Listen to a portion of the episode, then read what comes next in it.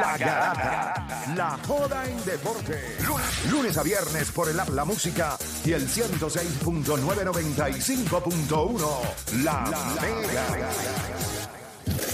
Este segmento es traído a ustedes por Miller Lite. Gran sabor, grandes momentos. It's Miller Time. Bueno, te sigue escuchando la garata de la Mega 106.995.1 y usted sabe lo que tiene que hacer. Tiene que llamar para acá 787-620-6342. 787-620-6342 y usted sabe, le metemos acá, Mira. hable lo que Déjame, quiera. antes de. Yo sé que es con el público, pero quiero que. Porque nos, me han dicho que lo mencionemos y no lo hemos mencionado ni un momento. Eh, Juancho, la final del voleibol superior este ahora, que hoy es el último. Bueno, hoy podría ser el No, último acaba de juego. ser el último. Se acaba. Pero yo después me enteré ayer, nuestro pueblo. Corozal Y contra Cagua. Pero no han, Cagua no ha ganado ni un set. No, mano. O sea, sí. llevan nueve sets corrido Corozal. Llevan tres juegos, nueve sets. O sea, tres, seis, nueve, seis. Yo no sé si eso ha pasado en la, en la historia, pero si yo, Yo no, sé gano por hoy- qué, yo no sé por qué te da pena si han ganado cinco campeonatos Seis, consecutivos. seis campeonatos Bueno, corridos. si cuenta el del año pasado, porque mucha gente, porque lo del año pasado, Ay, la pero revolú y todo. seis campeonatos consecutivos. Pero Hay Corozal que regalarle a- Pero va a dar la barría de la barría. Porque no han Sí. ganado ni un set. No. Va la barría de la barría. Dame una barría. Ellos deberían entrar así, oye, es en Corozal. Ah, Dame una barría con esa No, ya, canción. en eso. Corozal, eso. No, y esa cancha como. No, este, y, el, y lo, Vete, vete. Cabo está jugando en Va para allá, Humacao. va para Yo- allá. para allá, Juancho. ¿Vas en, para hoy? en Corozal Yo hay tengo que son taquilla. 20 personas. Yo tengo ¿Qué taquilla, va a pero... hacer? ¿Para Corozal? de- no, no, para Corazón no, era para los juegos de Humacao, pero... Nada, Dito. Dito No, también. yo Está, que está esto se complicado acaba de hoy. Cagua y la Humacao, pa. Pero No estaba no duro. gana ni un Caguas, set. Caguas yo creo que tenía la- el, el equipo con, con más Sí, de pero la selección. Era está- Caguas. Está- está- ambos equipos están loaded. Sí, sí, pero- pero- están- Pero Caguas era favorito. Ah, no. Por eso te No, digo. sí, corrido. Y Corozal lo ha, la- lo- las ha desmembrado. No, pero así que tú haces. Coge, pam, pam, pam. Ya está. Yo le estaba diciendo a Juancho fuera del aire que yo creo que esto ya es el karma, este, porque el año pasado, el año pasado fue el revolú del embarazo, de la controversia, que quedamos campeones, ¿verdad? Las criollas sin, sin jugar y yo le dije a Juancho, "Eh, este es el karma, porque es que ya... El equipo, el- los dos equipos, yo creo que esta es la Pero final. eso habría pasado en, algún momento en la historia que tú sepas. Ha, ha pasado eso de que te barran, barran, barrillo. La barría O sea, la set. Que no ganaste ni Ahora- con ni un set. mismo, ¿verdad? Ya la- tú conseguir las estadísticas aquí es complicado. Pero Por eso te digo, porque debe, no hay- eso debe estar allá arriba. Si, tú, si hoy tú no ganas un set, Ni un set te barrieron barrillo. y no es solamente eso, es que eres seis veces campeón consecutivo. No solamente eso, no es, no es que estamos jugando con, con Odal eso, eso no. Yo eso- cago a juego a por lo pe- menos ganar un set. Yo cago a Macho, yo yo, cago. gano un set y celebro. Con dignidad. Bueno, te ganaron ya. Eso no, no, no, no. Te ganaron. Ya. Ganaron un, set por, un set por Lo que, dignidad, aunque lo que sea. pasa, lo que va a pasar hoy es, tú sabes, y fuera de relajo, eh, en Miracle on Ice, cuando Estados Unidos le gana a los rusos, A los rusos, que sí. los rusos no entendían por qué estaban celebrando tanto. Cuando tú ganas demasiado, a veces tú no entiendes. La realidad. O sea, cuando tú ganas seis veces consecutivas, no- oye, no, no es que no salgan a ganar, pero como que ganar se vuelve una costumbre. Entonces tú tienes a la gente Corozal que lo último que ganaron fue una rifa para el nombre. Que hay en Corozal para visitar, de verdad, fuera de broma. Los pastelitos Porque yo digo, no, no son de Corozal. Ah, sí, Sí, es de sí. Corozal. Pero porque yo digo, voy a? Corozal. ¿Qué hay en Corozal? No, en Corozal está chévere. Está, No, no, por eso, oye, estoy Yo creo preguntando si en acaso Corozal tú- en ir allí. tú comes bueno. Se come bueno, vayas. se come bueno. Pero, eh, eh, Omar, Omar Canal a cada rato se pasa por Corozal. Sí, Corozal tiene par de sitios, par de spots chéveres No, no, de comer. genuinamente Sí, no, no, como para que me es diga, que- mira, está el sitio. Si tú quieres comer, tírate para allá abajo. Sí, pero es con comida con colesterol alto. Ah, bueno, bueno. De pastelitos de arroz. Hacho el pero son buenos. Ya lo que es rico. No, Corozal es bueno, Corozal es bueno. Cuando, fuera de cuando, vacilón. cuando Con Juancho nos traía eso, que nos quería ganar, ya, como está aquí, Ya ya, no, ya, ya, está, chavo. palma, ya no importa. Ya ni dan ni unos buenos días. no, no, no, ni, nos- ni nos invita para Corozal ya. Mira, vamos con la gente por acá. Vamos con Natanael de Bayamón. Natanael, hable lo que quiera. Natanael. Caso en la paleta. Eric de Ponce. Eric. Enrique, perdón. Enrique de Ponce. Enrique, Garata Mega, hable lo que quiera. Buenos días, muchachos. Saludos. Mira, me gustaría ver a Toñito Colón dirigiendo al equipo de Ponce de baloncesto. Bueno, sí, porque Ponce ahora mismo despidió a. A a Macao. Va- va a dirigir a, A Macao. Pero Toñito estaba, Toñito estaba en el cuerpo técnico de, de Ponce. Sí, o sea que Puede pas- pasar, puede pasar. Lleva mucho tiempo. Tiene lleva sentido. mucho tiempo como técnico y él ha dirigido en ligas menores y todo, pero también hay, yo entiendo que deben darle la oportunidad. Él fue un gran jugador también. Ok.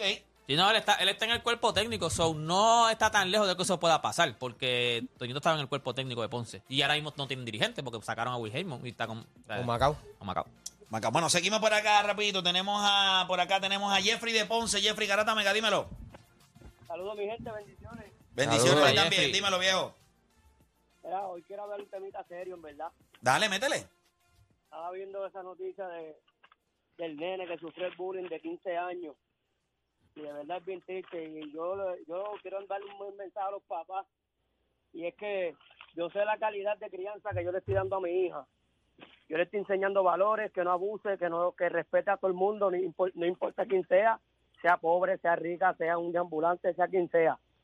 Pero existe algo, mi gente, que se llama conducta aprendida. Si a usted le dice algo de un hijo suyo que usted hizo, usted no lo, usted no lo ponga en duda. Sorpréndase, siéntase sorprendido porque usted está seguro de la educación que le dio. Pero, coño, ponga, po- averigüe, mira, me dijeron algo, no lo ponga en duda. No, no, no, mi hijo no es así, imposible. No, usted averigüe, coño, bréguelo, porque se, se puede mejorar esto, mano, no estamos perdidos, me da pena. Estoy perdido con Sí, esta ¿Qué fue lo que pasó? Porque yo tampoco sé qué, qué fue lo que perdido. pasó. Fue que Dinos la noticia. entre como cinco jóvenes Papi, aproxi- es, un, nene de 15 años que sufría Le dieron una pela. Por unos por unos niños a tal punto que un día le dieron una prendida y ahora mismo se cayó y le ahora mismo se está debatiendo entre la vida y ¿Pero la fue muerte. aquí en Puerto Rico? Sí, papi, en Sí. Puerto Rico. Ok. El chamaquito está de vacaciones. Y le dieron, papá. Y entonces, por cierto, los papás, dos, dos, dos de, los, de los nenes involucrados, los papás los entregaron a las autoridades.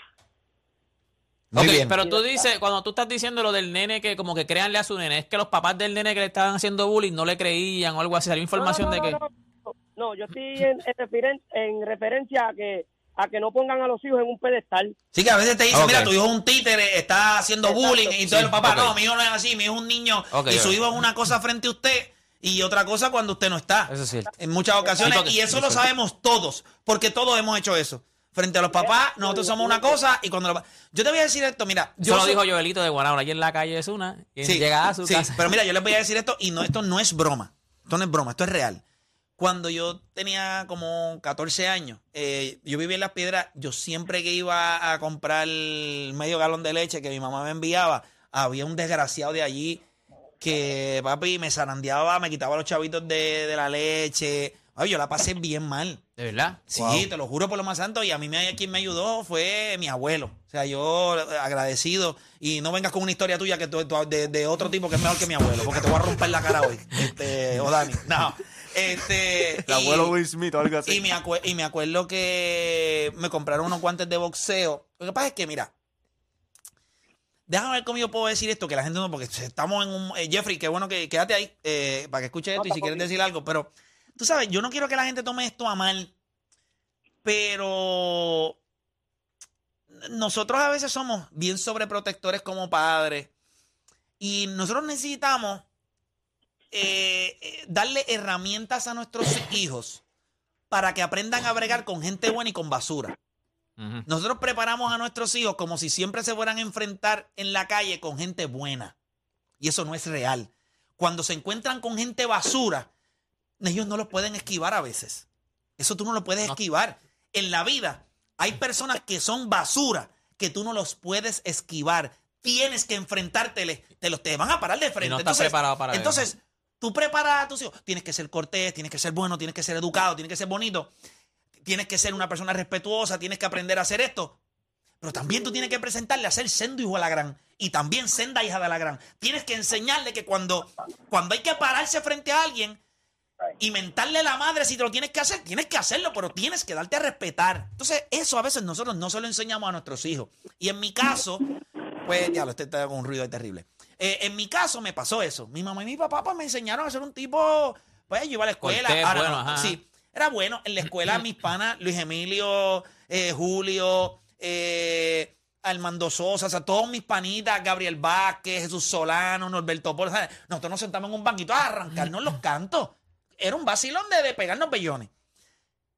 Pero nosotros no éramos violentos. ¿Tú Era un tú vacilón. estudiaste con los mismos siempre? O sea, tu, tu grupo... Sí, yo me tu- gradué de kinder a, a cuarto año. Y, Con y- los mismos Con los mismos, sí. pues, bueno, hubo gente que llegó Sí, distinta, sí, pero, pero, que pero, tú estuviste núcleo en misma, en la misma escuela, en el mismo colegio. Pero el mundo, pero a mí no, pero en ese ambiente de nosotros no había nadie que quisiera hacerte daño. Yo considero, y, y- me ha pasado, ¿verdad? Y con mis hijos yo se lo digo a los dos. O sea, yo, yo necesito que ellos entiendan también que hay gente allá afuera que nos sirve. Y cuando hay gente que nos sirve allá afuera, tú no siempre lo puedes esquivar. Porque tú dices, mira, si ese chamaco es un problemático, pues date la vuelta y vete al otro lado. No funciona así la vida. La vida no funciona así, no siempre te puedes ir. Ah, que tú vas a evitar, claro, pero en algún momento tienes que sacar la mano y si la tiene que pegársela a alguien, te la tiene que pegar. Yo no estoy diciendo que tienes que ser violento. Pero si alguien me. Antes de que me la den a mí, yo te la voy a dar a ti. Tú, tú me perdonas. No siempre en la vida tú puedes esquivar los problemas. Entonces, estamos educando en muchas ocasiones a nuestros niños para que sean buenos. Claro, tú quieres que sea bueno. Pero también tienes que enseñarle que cuando el problema se para de frente y no lo puedes esquivar, no te puedes mear encima. Tienes que sacar. Ah, que te van a dar. Ah, pues puede ser que te den. Y tú también vas a dar. Por lo menos uno se ve. Si son cuatro, cinco, tú tienes que meterle a alguien. Hay demasiada gente abusadora allá afuera. Hay demasiada gente con la autoestima baja y busca joder con los tuyos. Entonces, nosotros tenemos que también cambiar un poquito la mentalidad. Veo muy, muy- gente muy frágil, somos muy sobreprotectores, nuestros niños están en las calles, están en sus cuartos, están jugando, no lo estamos exponiendo en la calle a situaciones de, de deporte, que eso es lo que te da el deporte. Fuera de una actividad, pues, tú puedes poner a tu hijo en clases de pintura, tú puedes ponerlo en actuación, tú puedes ponerlo en baile, Pero en no hay conflicto, tú puedes no hay hacerlo. conflicto. Pero tú tienes que ponerlo en situaciones donde, ah, me dio un codazo. Pues tú tienes que darle un codazo para atrás. Tú sabes que ¿O qué vas a hacer? O en karate, o en boxeo, o lo metes en soccer. Ah, me dio en la espinilla. Ah, bueno, pues en la próxima cuando tú lo veas, si le puedes meter con el hombro para que él entienda que... Y cuando tú vienes a ver cuál es la técnica, o sea, cuál es la, ¿cómo te digo? La idea central del deporte, en todo deporte, ofensiva y Y defensiva. defensiva. Y te tienes que O sea, aprender a es- es- defender. Ahora- ahora o, que tú o vas dices- para adelante, pero también te tienes que defender. Mira, sí, Jeffrey, ¿estás ahí todavía, Jeffrey? Sí, papi, estamos aquí. Y la cosa más importante que hay que tener, mi gente, que la hemos perdido, y se llama la empatía. Cuando usted tiene empatía hacia los demás, usted se convierte en mejor ser humano. Claro. Y ayudamos al mundo mejor. Sí, pero lo que pasa es a- que, Jeffrey, estamos partiendo de la premisa, y eso es lo que te- eso es lo que estoy tratando de explicar.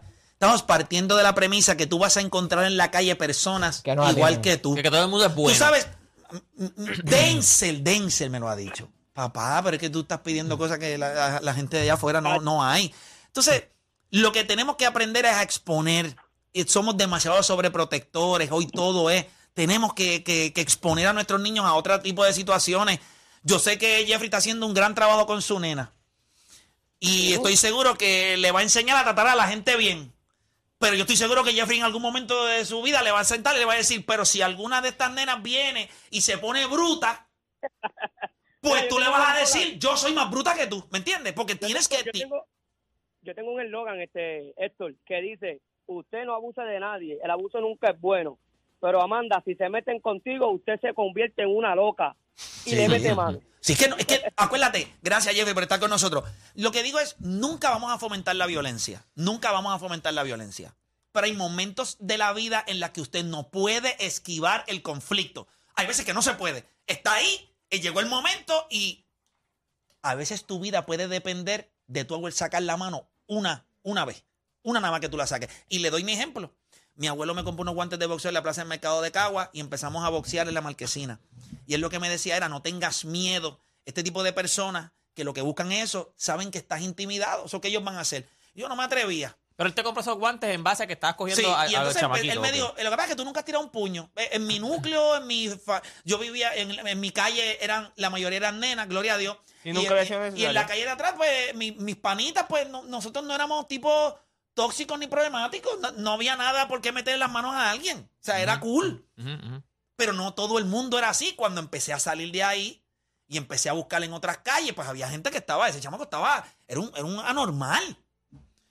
¿Qué pasa? Que pues mi abuelo empezó, pa, empezamos en, en la, en, el- en la, en la- por las tardes, él me decía, ah, poner la mano aquí arriba, zumba, ¿cómo te paras? Pues va, ¿Tu pa- abuelo, por lo- tu abuelo boxeaba? Sea, tenía... no, pero pues, imagínate, cuando tú eres, cuando tú eres chiquito, negro y, y puertorriqueño en Estados Unidos, tú estás apretado, tienes todo apretado. ok. Sí, tienes 5-5, negro y puertorriqueño. En el 1960 allá en Nueva York. Papi, tenía que pelear con italiano, con, con todo. Y él me lo vende así mismo. Él me dice, yo tenía todo, pero yo tenía que guapear en la calle porque yo venía bajito de Puerta de Tierra. O sea, yo tenía que guayar allá con, con los tipos. Y él me decía, me tiraron por encima de Bleacher. Pues yo me levantaba y le decía, no te preocupes, que mañana yo vengo. Y yo le metía con una tapa de zafacón con lo primero que yo encontraba, pero tenías que darte a respetar.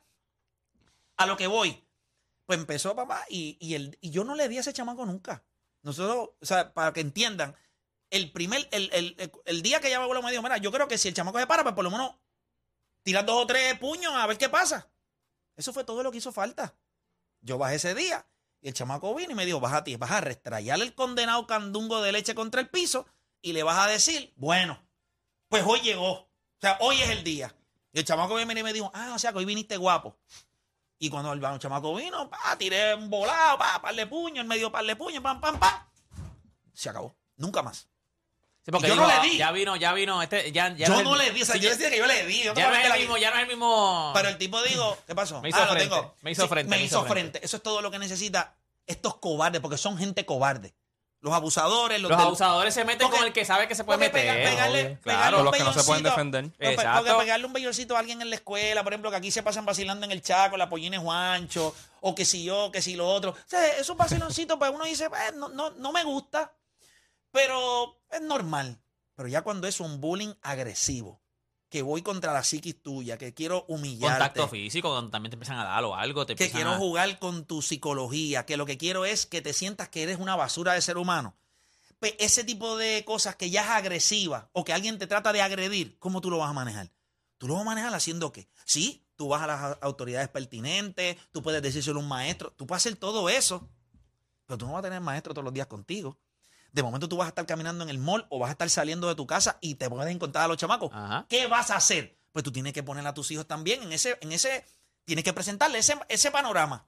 Ah, le puedes enseñar a correr, pero tú no vas a poder correr toda la vida. En algún momento alguien te va. En algún momento tú tienes que hacer frente. En Yo creo momento. que tenemos que ser responsables y enseñar a nuestros hijos a bregar con el conflicto en el punto más nocivo, o sea, en el punto más tóxico, que es agresión física. ¿Cómo lo vamos a manejar? No sé. Le darás una patada donde le duela, te le pegas una tetilla y la arrancas Sí, tú lo el que tienes pezón, que, no sé, algo tú tienes tienes que, que, hacer. tienes que prepararlo para, para todo, para lo que venga. Si es que te vienen a dar eh, contactos, a que te vienen a pelear, pues tú tienes que defenderte. Si es que vienen a hablar, te tienes que estar preparado para entonces poder responder. Es como que de prepararte para lo que va a venir. Mira, eh, por acá nosotros tenemos a, a, a Chente, Chente, Chente que usted, usted lo ve con esa cara de, pero tú también tuviste que, ¿verdad? Tú adquiriste Mano, en defensa personal. A mí una vez, cuando estaba chiquito, un chamaco me metió las manos en la escuela y pues yo me quedé dado. Y desde ese entonces... Tenías, mi- tenías, o sea, te- no estabas preparado para, para eso que No, él hizo. Y desde ese entonces mi papá me matriculó en taekwondo y nadie más volvió a fastidiar conmigo.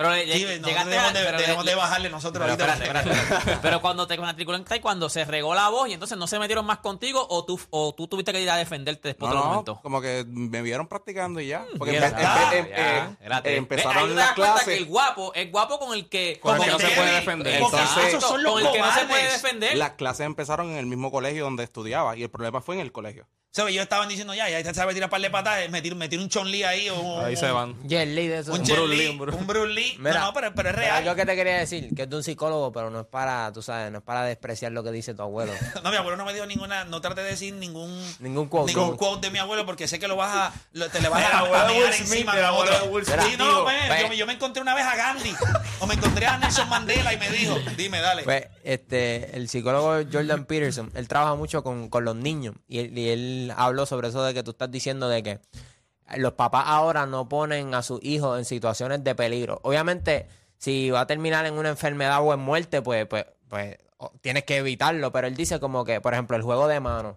eh, muchos papás evitan eso el día de hoy, pero él dice que eso es sumamente importante para el desarrollo de los niños, para que tú sepas lo que es el contacto físico, qué duele, qué no, pero si, si no tienen ni idea de, de lo que es jugar de mano o, o- o pelear, pues cuando, cuando- eso te puede, te puede pasar factura cuando, cuando seas grande. So, poner a tu niño exponiéndolo. O sea, mi papá me dice como que, mira, yo te voy a dejar que tú pruebes este salado y dulce. Si yo veo que se pone ácido, pues ahí- ahí es donde el papá mete la mano. Pues yo creo que eso es lo que los papás tienen que hacer, es poner a sus hijos, pero tampoco, que se tropiecen, pero no dejen que se caigan. Yo creo que también tienes que dejar que se caigan. Tienes que dejar que choquen. Tienen que dejar que se guayen. Se le van, tú vas a estar ahí para protegerlo. Eh, es, es importante porque la vida no te va a sostener. La vida, la vida, no, está, la vida no está llena de bubble wrap eh, que para protegerte en algún momento. Y yo creo que esa parte, y, y a, a mi nene más pequeño, Alonso, ¿verdad? Está pequeño todavía, lo que tiene son 11 añitos y todavía le está en la lalandia en el sentido de, ay, la amistad y lo bonito. Ya Denzel tiene 16 años y él, él- él ha habido lo que es el ambiente tóxico. Y en su momento dado yo he hablado con él y yo le he dicho, yo, yo, tú sabes lo que yo te he dicho a ti, Denzel. Y yo con Denzel, eh, tú sabes, lo mismo que me hizo mi abuelo conmigo, yo lo hice con Denzel hace mucho tiempo. Eh, y, y tú sabes, por lo menos tú tienes que saber que, cómo, cómo cruzar a alguien. Por lo menos uno o dos, eh, a dónde, qué, qué puedes hacer, qué no puedes hacer, y eso él lo tiene. Pero creo que es necesario. Tú Sí, nunca, que- Sebastián, sí. tú nunca has tenido Eh, una quería, situación. quería mencionar algo así porque yo, por, por ejemplo, como tú dijiste que hay que dejar que se caigan, mi mamá, pues este, yo estaba un día chiquito y entonces pues estaba tocando la corriente, ¿verdad? No sé si era con una llave, no sé, pero mi mamá me quiere y me ama, pero este, ella no lo toque, entonces yo me seguía pegando, ok, me seguí pegando, me, seguí- me di el correntazo, con eso me bastó, con ese choque me bastó para no volver a tocar eso. Usted entender que, cuando hay. Y, y yo creo que sí. Lo que tú dijiste, yo creo que es lo más. eh, para que, para que, by the way, es verdad, y tienes razón. Cuando lo dijiste, yo dije, es verdad, tú tienes que preparar a tus hijos. Está bien, para, el que sea una, para, para que sea una buena persona, pero no todo el mundo es buena persona. So, tienes que va a venir siempre alguien malo, va a venir siempre alguien que, Sí. que no tiene buenas intenciones. So, tú tienes que preparar a tu hijo también para cuando venga alguien que no tiene buenas intenciones. Mis papás siempre me lo dicen, en este mundo hay gente que- buena y gente mala, Sí, pero o sea, que la, que la gente, para no, todo. tienes que ser bueno con todo el mundo, tienes que dar las gracias, tienes que salud- que, ¿sabes? Como que todo, como si todo el mundo fuera bueno y es verdad, no siempre vienen con buenas A, veces una buena mala palabra bien da y una rabia, y una rabia intensa frente a alguien que tú le digas, mire, cantue. ¿sabes? A veces la gente te intimida con la boca a ver cómo tú reaccionas. Y alguien te dice algo, tú te viras y le repites lo, lo mismo. ¿A quién tú estás llamando así? La madre que te parió a ti. Rápido. Sí. De una, de una. Ignorar, De de una. Y le dice, y tú me vas a ver. No, que qué vas a hacer. No, yo te estoy preguntando Una- a ti. si ¿Me tú entiendes? Tú tienes que. Tienes que rayar. Porque mira lo que pasa. Tú te imaginas que te digan una mala palabra, algo duro, y tú te, tú te viras y tú le dices, ¿qué pasó? Y el tipo, ¿qué pasó de qué? No, no, nada, tranquilo. Te van. Hasta el mahón te van a romper encima. No tienes break. Tú tienes que. Y esas cosas a veces nosotros no se las enseñamos a nuestros hijos. ¿Qué pasa? Que nuestros hijos, como nosotros no les enseñamos conflicto, nosotros no les enseñamos cómo defenderse. Yo creo, verá, esto se fastidió. Este, y esto que les voy a decir es, bien importante. O sea, nosotros eh, en muchas ocasiones, nosotros le vendemos a nuestros hijos una vida perfecta. Pocos padres le, le cuentan a sus hijos sus errores, sus problemas, las situaciones de las que ellos se abochornan. Cuando nuestros hijos están en situaciones que ellos sienten vergüenza, ¿cómo rayos ellos, en una posición donde se sienten débiles, débiles y frustrados, van a ir a donde ti que tú le has vendido que tú eres perfecto? ¿Cómo tú vas a donde alguien que tú nunca lo has escuchado que falla, que siempre tiene la razón, que no comete errores? ¿Cómo tú vas a donde esa persona? Pues tú tienes que enseñar a tu hijo que tú cometes errores. Ay, yo le he embarrado. Mira, yo hice aquí esta estupidez. Yo hice esto que estuvo mal. Aquí tuve que pedir perdón. Aquí hice el ridículo. Entonces, ¿qué? Tu hijo te ve y dice, ah, pues papi, está tan manchado como puedo estar yo. Pues ahora yo puedo hablar. Pero te pones tú como padre en un pedestal. No, yo no jamás haría una cosa como esa. En la vida yo haría una cosa como esa. Jamás yo faltaría el respeto. Entonces, cuando tu hijo lo hace, claro que tiene miedo. ¿Cómo baila donde ti? A un ser que es entre sus ojos perfecto, a decirle que él es imperfecto, que él cometió errores. Tienes que comenzar tú mismo a bajarte de ahí y enfangarte los tenis para que cuando él llegue con los tenis enfangados, ustedes puedan tener una conversación de- con los tenis sucios los dos. Pero si los tenis tuyos están limpios siempre, son blancos, una Airford blanca, sin, sin un guayazo, y el, el- el nene tuyo viró un pote de témpera roja encima de los tenis, ¿tú crees que él te va a enseñar los tenis? Se abochorna. So, a- así mismo es la vida. Mira, antes de irnos, bendito, a la pausa, tenemos a Nelson Colón ahí con nosotros, dirigente de los vaqueros de Bayamón, que él tiene que hacer frente hoy en el rancho. Sí, sí, no se deje. Tiene que hacer frente. Nelson, ¿cómo está? ¿Todo bien? Saludos, muchachos, aquí escuchando. Oye, ¿qué, qué, qué clase de charla diste ahí? Te felicito. Pero, pero, pero, ¿quieres aportar algo? No, no hay ningún problema. A mí me gustaría escucharte. Yo creo que, que, que a la manera de ustedes tienen mucha razón. Eh, nosotros vivimos de una época diferente, ¿verdad? Hoy y tenemos hijos y tenemos que adaptarlo a las situaciones. Te felicito, como no muchas personas quieren hablar de eso.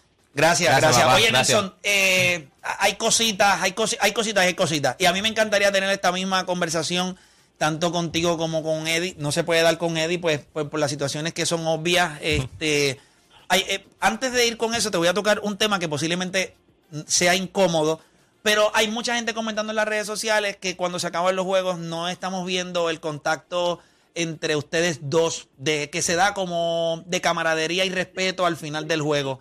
Eh, eso, eso es algo que ya tú esperabas. eh, esa- no existe una relación eh, de, respeto entre ustedes. O sea, que, que- porque se ve feo en televisión. ¿E- ¿Esto es algo que tú sabías que iba a pasar o es algo que pues no has pensado ni le prestas atención? No, no, eso no es cierto. Él y yo nos saludamos antes del juego y después de los juegos.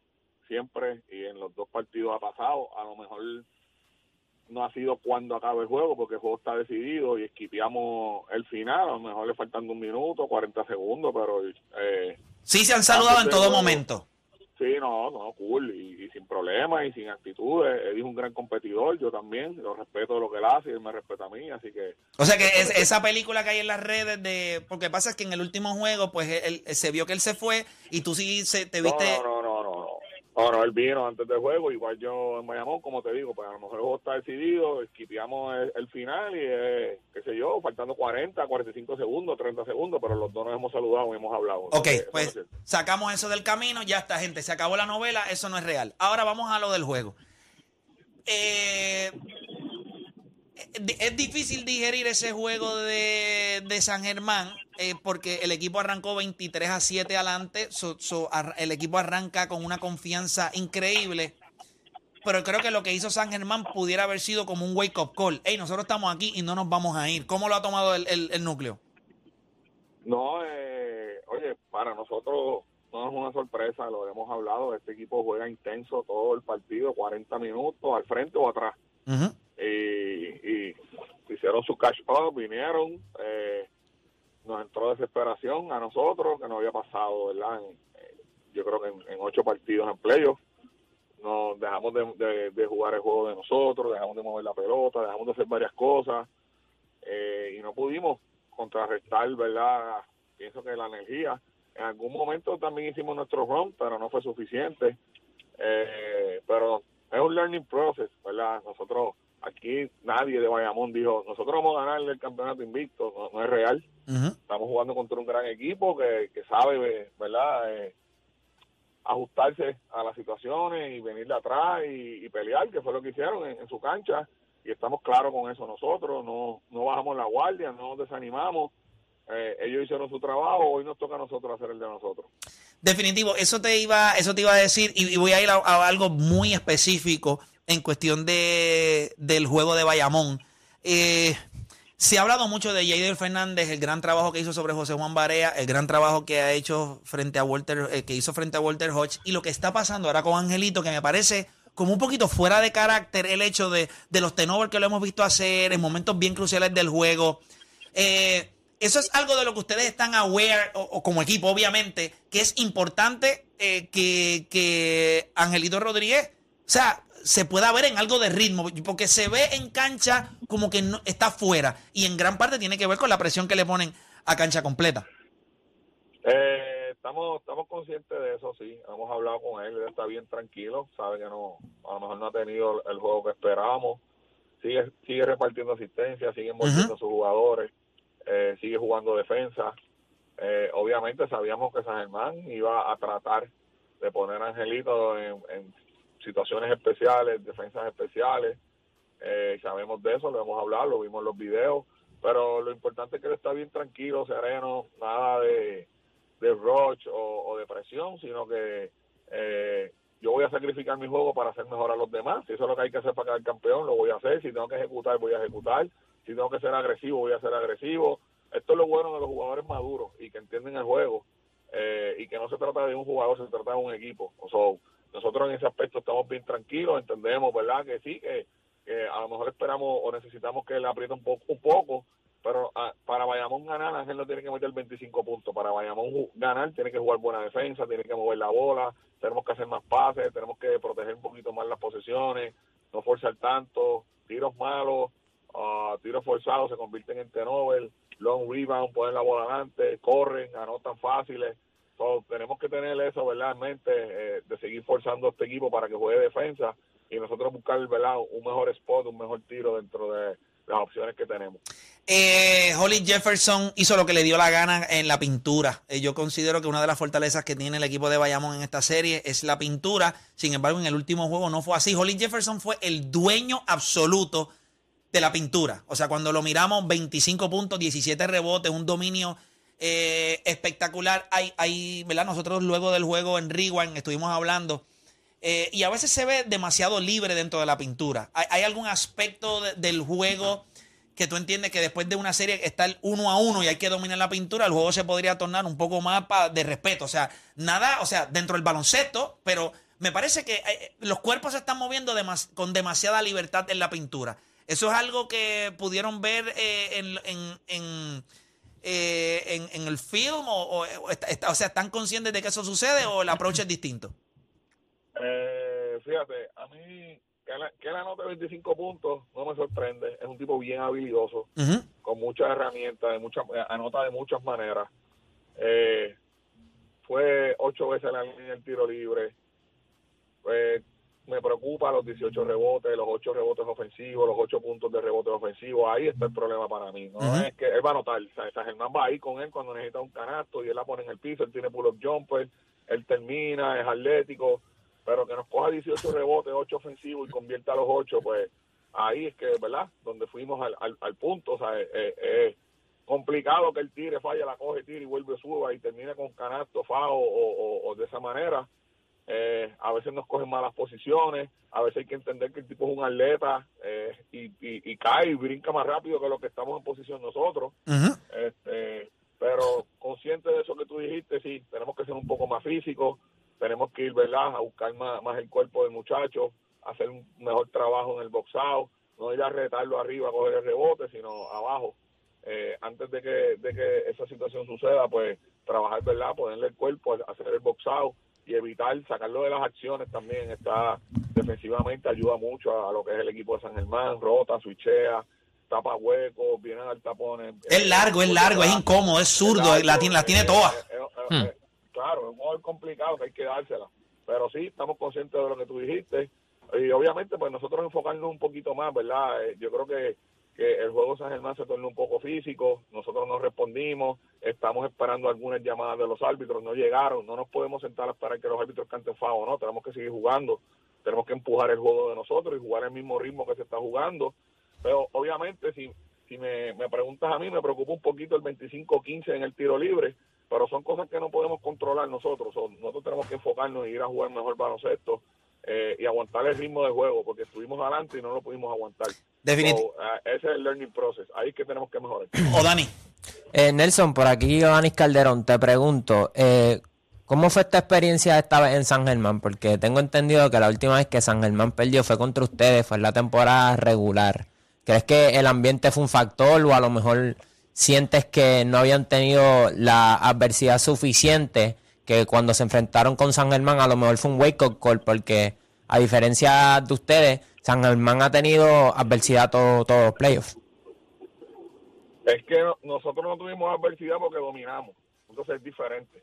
Eh, ¿Qué te digo? El ambiente es un ambiente de playoff. Yo creo que este no es el San Germán de la serie regular. No es el San Germán que, que, que estaba jugando en algunos momentos. Este equipo hizo clic. Este equipo encontró la manera de jugar. Juegan duro, tienen ritmo, confían un- ellos en, en ellos mismos en lo que están haciendo. Eddie ha hecho un trabajo espectacular con este grupo. eh, en las rotaciones, sacando gente del banco que a lo mejor no jugaban otros equipos, dándole confianza, poniéndola a jugar. Por eso es que es un juego diferente, es un equipo diferente. Lo, lo que pasó en los play, en la serie regular, eso hace ya cuánto, mes y medio, dos meses de eso. O sea, no, no nos podemos sentar a, a, a creer que va a pasar lo mismo porque ganamos un juego ellos a nosotros. Eh, eh, eh, son situaciones diferentes, equipos diferentes, con mentalidades diferentes en este momento. Definitivo. Eh, nada, Eddie. Después, eh, mire, que Nelson. Ay, es que te iba a hacer una pregunta de Eddie, pero eh, tengo que hacer la pausa. Pero Nelson, un, algún mensaje que le tenga. Eh, yo creo que la fanaticada eh, de los vaqueros, eh, ¿verdad? Va a estar allí hoy en el rancho. Hay miles que se quedan fuera, que van a estar en sus casas. ¿Algún mensaje que tú le tengas a la fanaticada de los vaqueros de Bayamón rumbo a este tercer juego?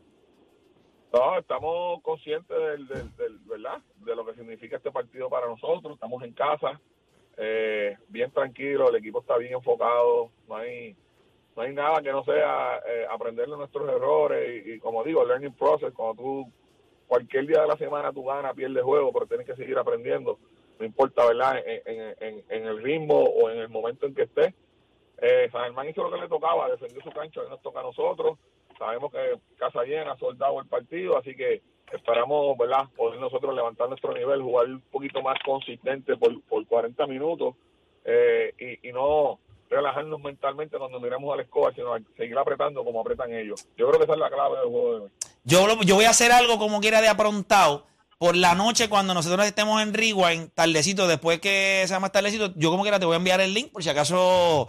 Eh, De eh, camino en el carro, en De el carro, camino en en el carro, carro, ahí. quieres compartir. Oye, se nos están conectando 3.000, 4.000 personas Sí, sí. eh, para ver el análisis de- después del juego. Así que eh, tú, tú sabes que nuestras puertas siempre están abiertas y, y debe ser un gran Sí, juego.